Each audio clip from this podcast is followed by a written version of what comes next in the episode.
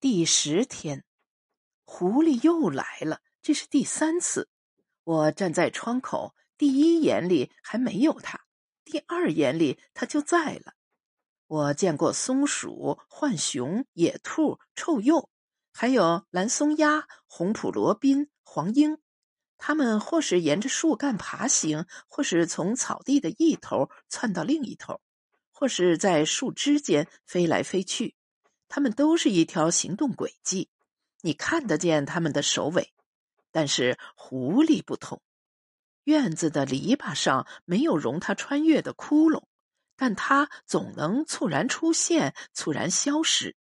它的来去仿佛是刹那间的一丝风。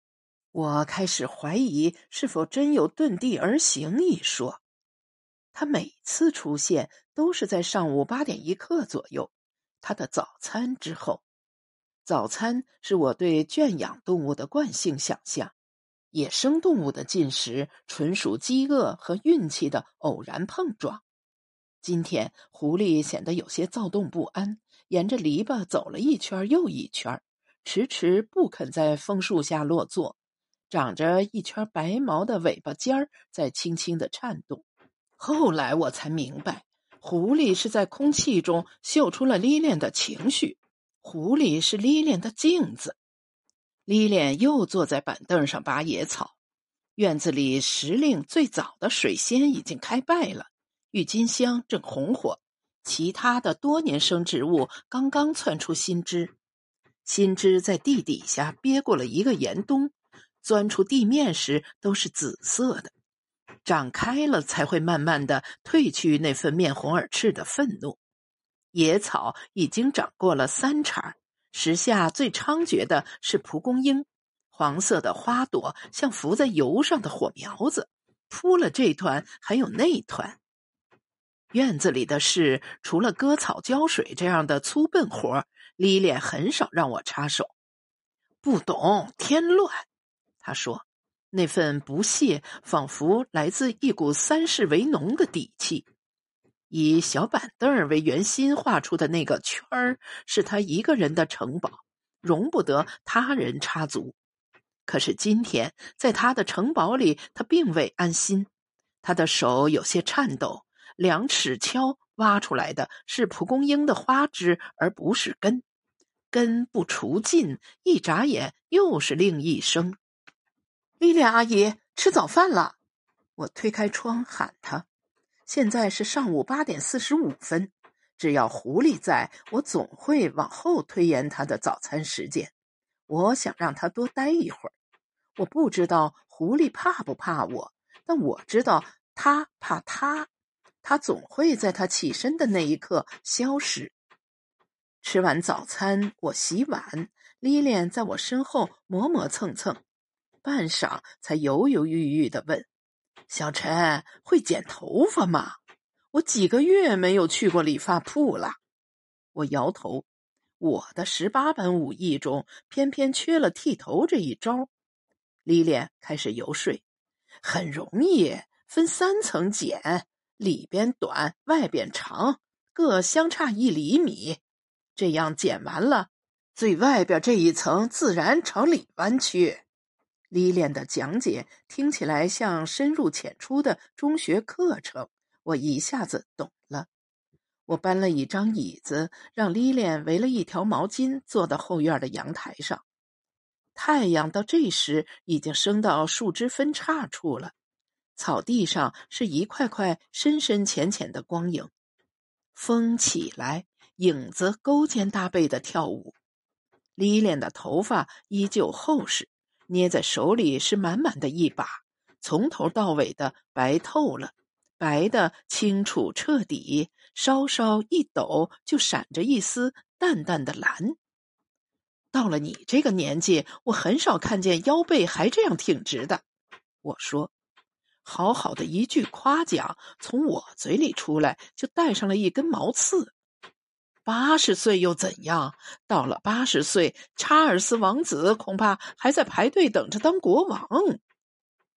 从前在大学里演话剧，练过形体，肌肉还有记忆。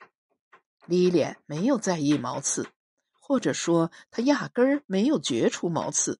在他这个年纪，哪怕是等着当国王的，得到的夸奖已经有限，每一句都得当真。李莲的指导有方，成果基本如愿。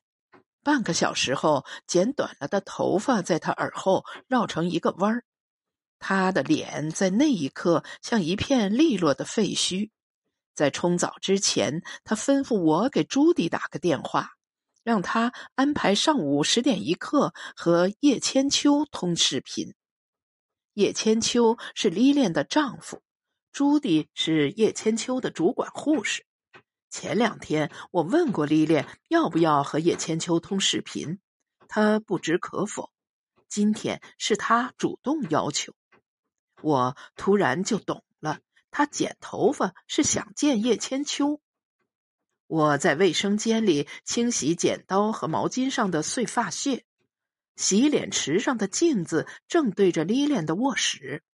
镜子有手伸出指头，轻轻一勾，就把房间里的情景扯到了我眼中。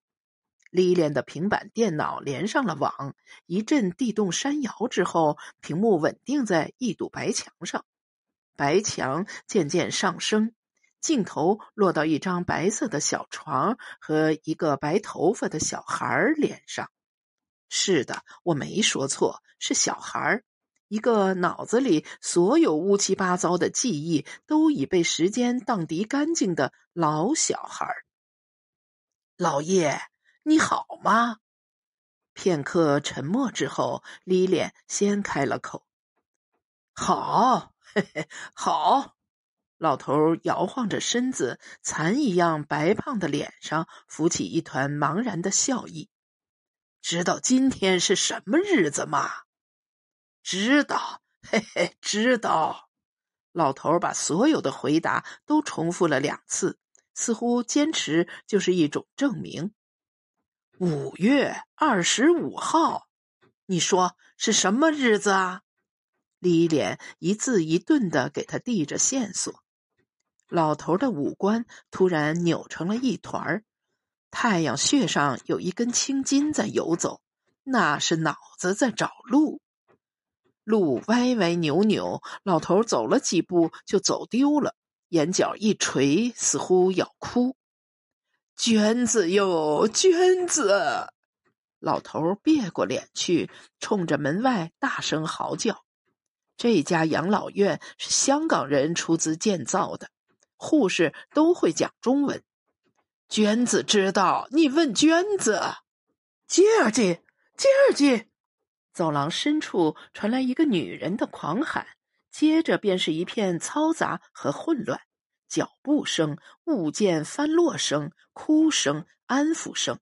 有人从外边关上了老头的房门，世界重归寂静。老叶，老叶！李脸喊了几声，才把老头的魂儿招回来。老头看着他，又仿佛没在看他。目光穿过他，虚虚浮浮的落在一个无名之地，笑容还在，那笑里却有些悲从中来的意思。你知道娟子在哪里？李莲盯着老头问。他们把他拉走了。老头嘴角一瘪，呜呜的哭了起来。李莲看着老头，用手背哆哆嗦嗦的擦着鼻涕。残皮似的脸上满是青黄水迹，两人再无话，便关了视频。李脸呆呆的坐着，陷在椅子里的背影很瘦，肩胛骨高高的戳着衣服。是生日吗？我探进头去，小心翼翼的问：“妈，那是人家的隐私。”我仿佛听见了小雨的提醒。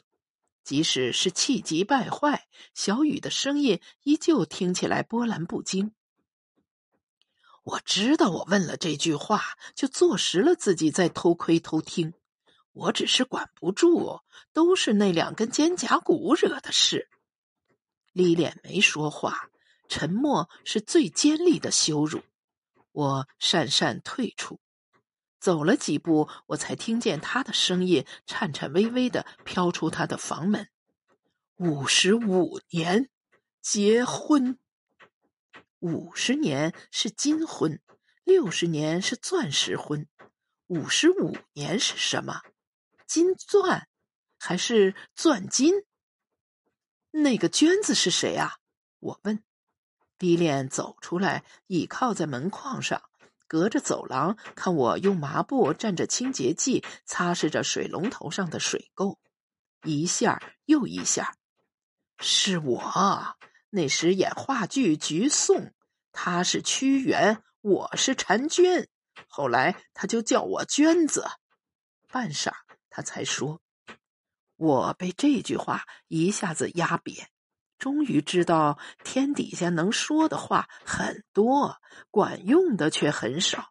他心里的那个洞和我的一样，无可修补。丽莲阿姨，你知道院子里有狐狸吗？我拍了几张照片，你和狐狸的。我突然说，这不是我想说的话，可是我不知道我想说的到底是什么。女人怔了一怔。突然，脸涨得赤红，毛孔粗如猪皮。为什么要偷拍呀？你想干什么？拿这些照片？他的声音撕裂了，每个字都冒着青烟。在这个言语和情绪都很节制的女人身上，我第一次看到了愤怒。